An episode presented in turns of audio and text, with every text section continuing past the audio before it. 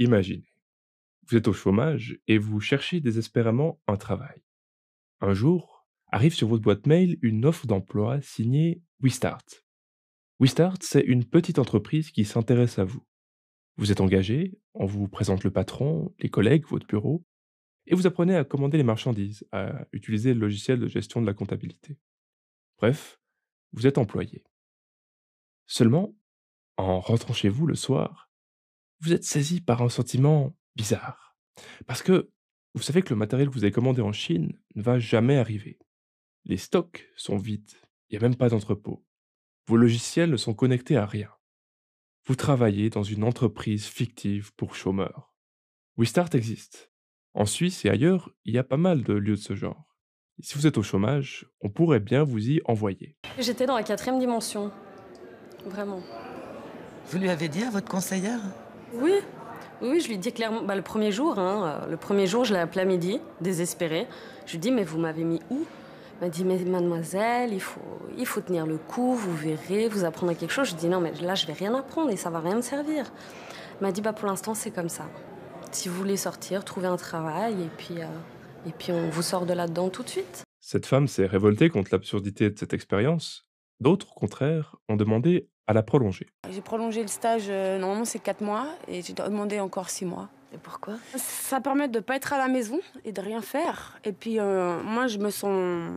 C'est pas comme si euh, j'étais au chômage, je viens travailler tous les matins quand je me lève. C'est comme si je venais au travail.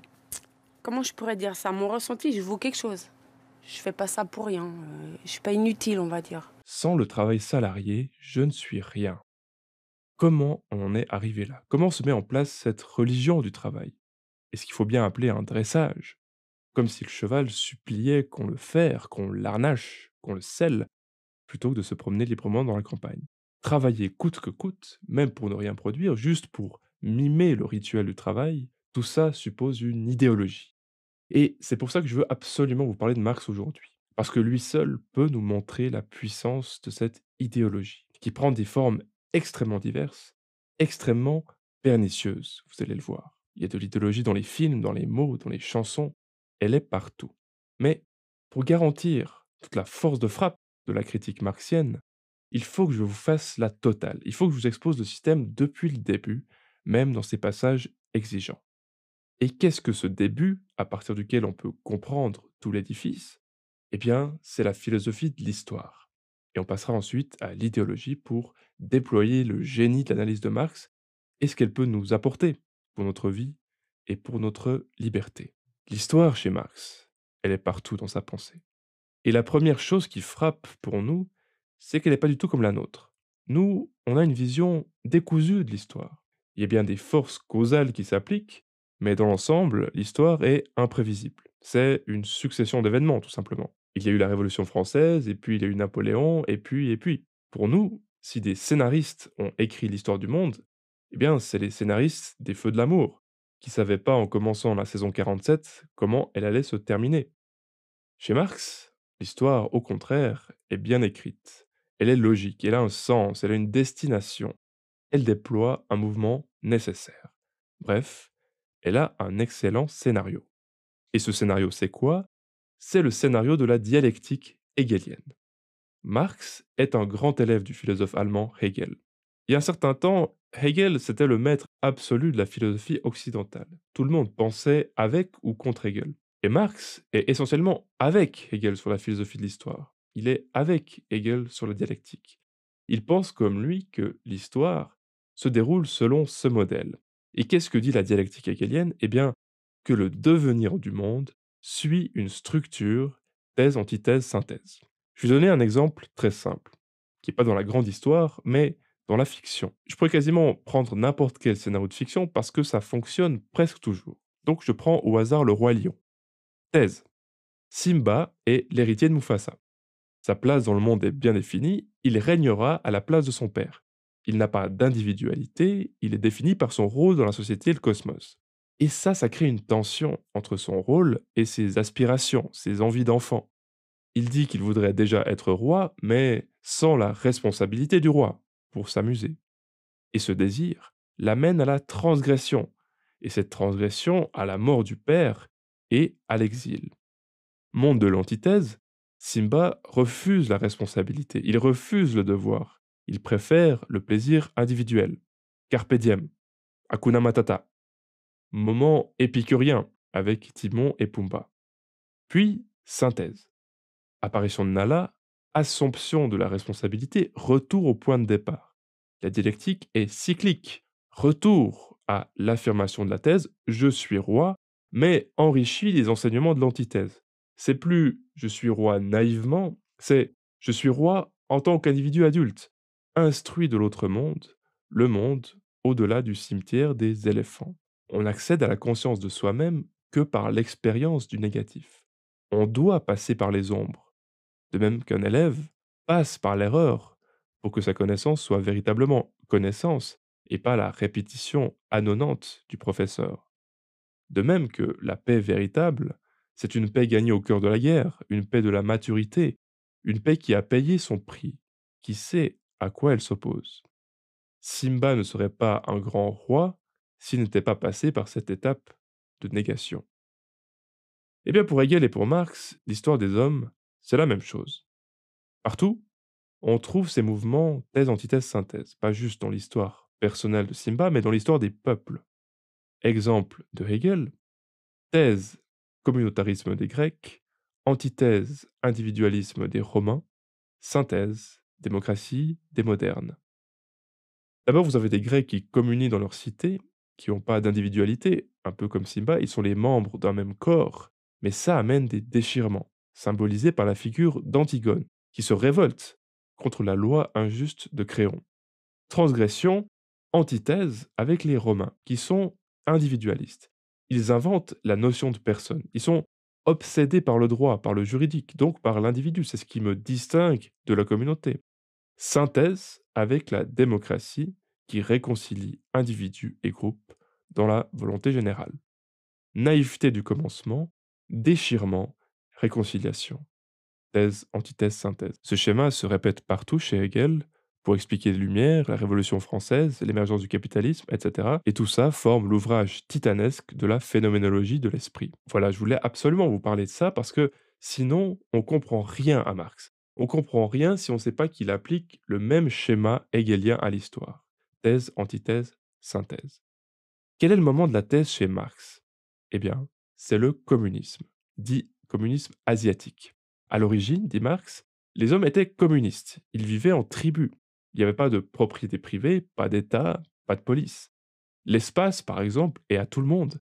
Si vous vous baignez au bord du lac de Zurich, on ne va pas vous arrêter parce que c'est la maison de campagne de Roger Federer. Communisme. Et ça, c'est le point de départ, oublié de l'histoire. Et puis arrive l'antithèse, déchirement de la communauté avec l'apparition de la lutte des classes. La lutte des classes entre les dominants et les dominés, avec une première figure, l'opposition du dominus, le maître, et l'esclave. Comment ça se passe? Pourquoi ça apparaît?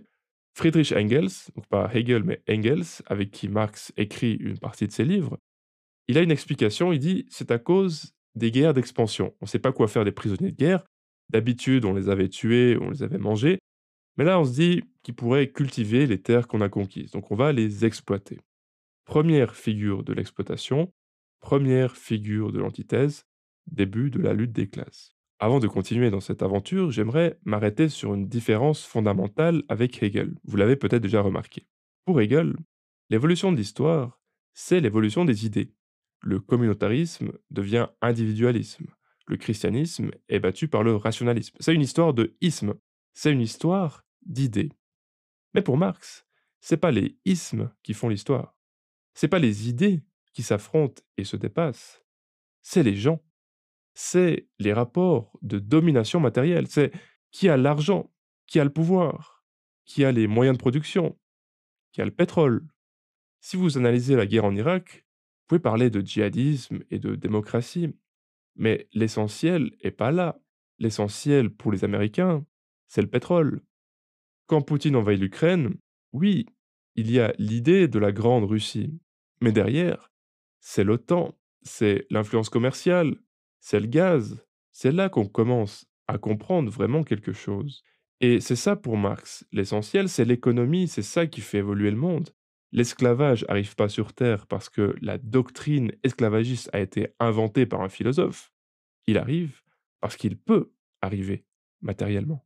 Et donc on passe au deuxième moment de la lutte des classes. On entre dans le Moyen Âge avec une nouvelle figure. C'est plus le maître contre l'esclave, c'est le seigneur contre le serf, le noble et le paysan. Le statut du paysan est un peu supérieur à celui de l'esclave. C'est plus une chose. À Rome, vous pouvez tuer votre esclave si sa tête vous revient plus. Là, vous pouvez plus le tuer, c'est plus une chose, mais c'est pas non plus une personne. Le paysan est attaché à une terre, il peut pas aller voir ailleurs. Et d'ailleurs, si vous lisez Les âmes mortes de Gogol, on peut compter les âmes attachées à un territoire, c'est-à-dire les paysans attachés à un territoire. Quand on dit aujourd'hui un village de 50 âmes, c'est un souvenir féodal. Troisième moment, dit Marx, c'est les temps modernes, avec le bourgeois contre l'ouvrier, le capitaliste contre le salarié. Comment se passe la transition? Eh bien, les bourgeois, c'est des anciens serfs. Ces nouveaux dominants étaient des dominés, à l'ancienne figure de la lutte des classes. Marx et Engels expliquent dans le manifeste du Parti communiste que certains serfs au Moyen Âge se sont enrichis. Ils ont fait du commerce, même international. Ils ont beaucoup profité de la découverte de l'Amérique, de la circumnavigation de l'Afrique. Ils sont devenus riches, puissants, et ils font pression sur les nobles. Ils contestent les privilèges de la naissance, jusqu'au jour où ils parviennent à renverser la vapeur. Et quel est ce moment C'est évidemment la Révolution française.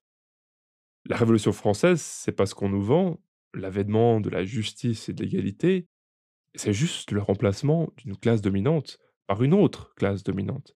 C'est le remplacement des nobles, des aristocrates, par les bourgeois.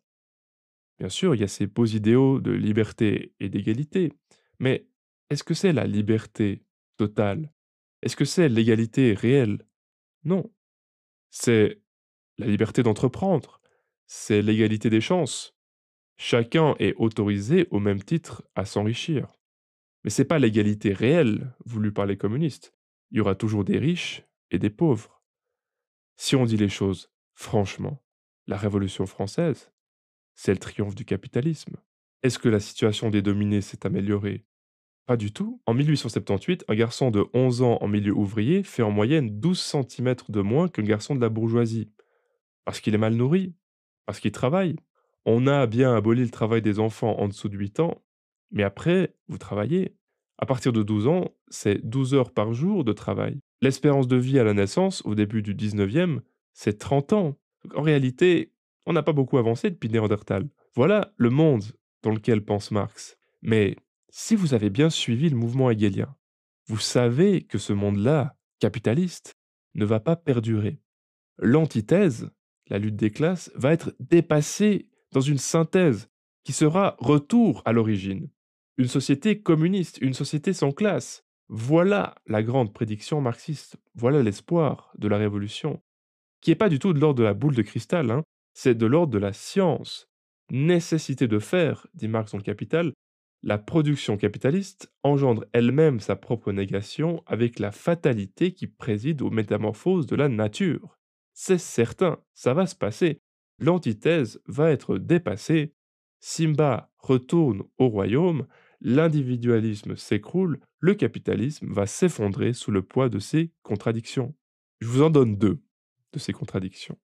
La première, c'est celle de Marx, qui est peut-être un peu moins convaincante aujourd'hui, c'est l'idée que la concurrence capitaliste fait des gagnants et des perdants. Soit vous absorbez le concurrent, soit vous mourrez. Et petit à petit, par cette suite de sélection quasi darwinienne, on arrive à des monopoles. Et donc, il y a de moins en moins de riches, mais très très riches, et de plus en plus de pauvres, qui seront autant d'alliés dans la révolution prolétarienne. Je ne sais pas si vous avez déjà terminé une partie de Monopoly, mais il me semble que ça se finit toujours en queue de poisson. Parce qu'il n'y a plus qu'un joueur qui s'amuse, et les autres en ont marre de jouer. Et c'est ça qui va se passer. Au bout d'un moment, on va renverser la table. Le capitaliste, dans son succès, et c'est ça sa contradiction, prépare lui-même sa chute.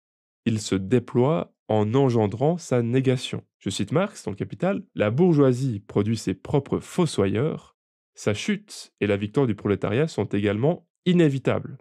Nécessité naturelle. L'autre contradiction, je vais pas beaucoup en parler, c'est celle qu'on connaît aujourd'hui et dont on parle déjà beaucoup, c'est la contradiction écologique, c'est la croissance infinie dans un monde fini. Perspective de l'effondrement du capitalisme. En tous les cas, ce qui va advenir pour Marx, c'est un retour à l'origine communiste, dépassement de l'antithèse et donc synthèse. Fin de l'histoire, l'histoire commence et s'arrête avec la lutte des classes. Maintenant que vous avez compris comment se passe l'histoire du monde, selon Marx, c'est le moment d'introduire le plus pertinent et le plus passionnant chez lui. C'est sa critique de l'idéologie. Tout ce que je vous ai raconté va maintenant se déployer. C'est quoi l'idéologie chez Marx? Eh bien, c'est le moyen privilégié de la classe dominante pour asservir les dominés, à tous les stades de l'histoire. Parce que quand les dominés sont dix fois, cent fois, mille fois plus nombreux que vous, la force ne suffit pas. Il faut que ces dominés acceptent cette domination. Vous ne pouvez pas gagner l'obéissance par la contrainte. Vous devez l'obtenir par le consentement. Et l'idéologie, c'est une formidable machine à produire le consentement. Et même la joie d'être dominé. Le capitalisme d'aujourd'hui c'est rendre joyeux les dominés. Il sait enrôler le désir, faire en sorte que le salarié soit heureux de poursuivre les objectifs d'une autre personne, de contribuer aux rêves de richesse et de réalisation d'un entrepreneur ou d'un actionnaire qui n'est pas lui. C'est un exploit considérable et ça demande l'idéologie. L'idéologie, nous dit Marx, c'est pas juste des discours, c'est l'air que l'on respire. C'est l'art, c'est les films, c'est les religions, c'est les médias, c'est les mots qu'on utilise, c'est la mode, c'est l'architecture des bâtiments. C'est en fait tout ce qu'on appelle la culture. La culture, elle se présente elle-même comme un champ à part entière, autonome de l'économie, pur de l'économie. Nous ne faisons pas des choses bassement matérielles, disent les artistes. Moi, je fais du théâtre. Je ne suis pas dans la société marchande. Illusion. Illusion et hypocrisie de l'idéologie, dit Marx. La culture est jamais neutre. Parce que qui produit la culture? D'où parle la culture? Qui la diffuse? Qui la favorise? Qui la choisit?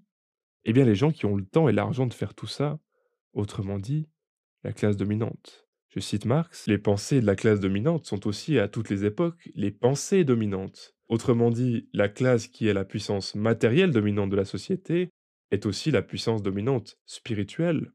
La culture transmet les valeurs qui agréent à la classe dominante. Au Moyen Âge, un roman de chevalerie va exalter la fidélité, le sacrifice de soi, la loyauté, soit exactement ce que recherche un seigneur chez ses subordonnés. Je connais pas de roman médiéval où des paysans montent une équipe pour trucider des nobles. Autre exemple, la religion chrétienne, dit Marx. Opium du peuple, dissuade aussi de la révolte des pauvres. Parce qu'elle dit aux pauvres, votre pauvreté est une vertu, vous serez récompensé, pas ici, mais dans l'au-delà.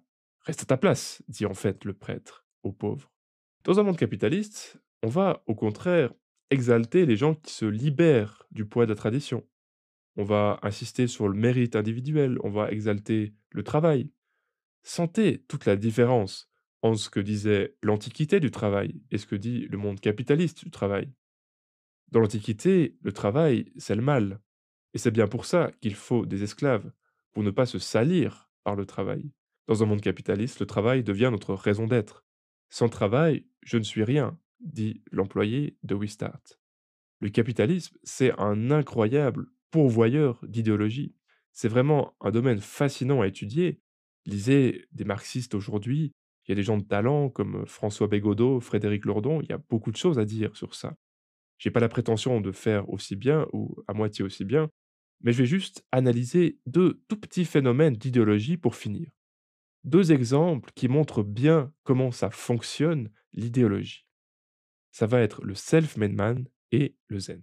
Et je vais commencer par le self-made man. C'est quoi le self-made man Eh bien, c'est celui qui est parti de rien et qui réussit qui devient millionnaire. L'existence du self-made man, c'est pas en soi de l'idéologie. Ils existent, ces gens. Et ils ont du mérite.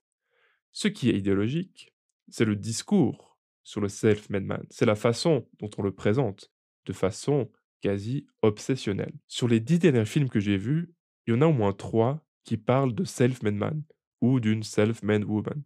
La poursuite du bonheur avec Will Smith, où Will Smith fait fortune à Wall Street alors qu'il vit dans la rue, White Tiger, qui raconte l'histoire d'un taxi indien qui a fait fortune, et King Richard, qui raconte comment les sœurs Williams deviennent des stars du tennis en venant d'une pauvre banlieue. Le panneau final du film, c'est Neuf mois plus tard, Venus Williams signa un contrat de 16 millions avec Reebok. Voilà. Ça, c'est la résolution, c'est la bottom line du film. C'est l'aboutissement du parcours. Qu'est-ce que ça veut dire? Qu'est-ce que ça fait à la culture, l'idéologie du self-made man ben, Ça fait plusieurs choses. D'abord, ça poétise la classe dominante. Le dominant, c'est pas un gros capitaliste à cigare qui se gave d'huîtres. Non, c'est un mec qui en veut. C'est un mec qui s'est arraché pour arriver là où il en est. Steve Jobs, c'est pas un exploiteur, c'est une superstar. Bon, mais ensuite, ça envoie un message à la classe dominée. Qu'est-ce qu'on dit à la classe dominée? Eh bien, que la domination n'est pas inscrite dans le marbre. Il y a de la mobilité sociale. Et si la domination n'est pas inscrite dans le marbre et s'il y a de la mobilité sociale, eh bien, vous aussi, vous pouvez monter, si vous en voulez. Si vous travaillez comme des fous, vous pouvez vous aussi y arriver. Que vous soyez de banlieue ou d'une classe défavorisée, peu importe. Conséquence immédiate, si vous n'y arrivez pas, si vous êtes toujours dominé, vous ne pouvez vous en prendre qu'à vous-même, par la structure, pas au privilège de naissance, pas au dominant, mais à votre manque de mérite, à votre manque de volonté. Troisièmement, la mobilité sociale est individuelle. Will Smith il monte pas une équipe pour terroriser Wall Street, il se bat tout seul. Le taxi indien, il monte pas un syndicat. Les Williams, elles progressent en solitaire. Ces héros y arrivent par la seule force de leur héroïsme. Donc, c'est pas la révolution par les masses. Les masses sont complètement atomisées par le self-made man, ce qui est le rêve absolu pour la classe dominante. Quatrièmement, on va être cynique.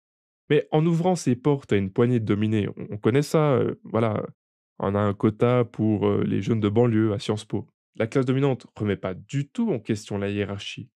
Au contraire, elle prive le camp adverse de ses éléments les plus brillants. Les transfuges de classe quittent le plus souvent leur banlieue, quittent leur province. Je vous lis Christopher Lash, grand sociologue américain. La circulation des élites renforce le principe de hiérarchie car elle fournit aux élites des talents neufs et légitime leur domination comme étant en fonction du mérite plutôt que de la naissance. Tout est dit. Le deuxième phénomène d'idéologie, ça m'intéresse beaucoup, ça a affaire au coaching et au développement personnel.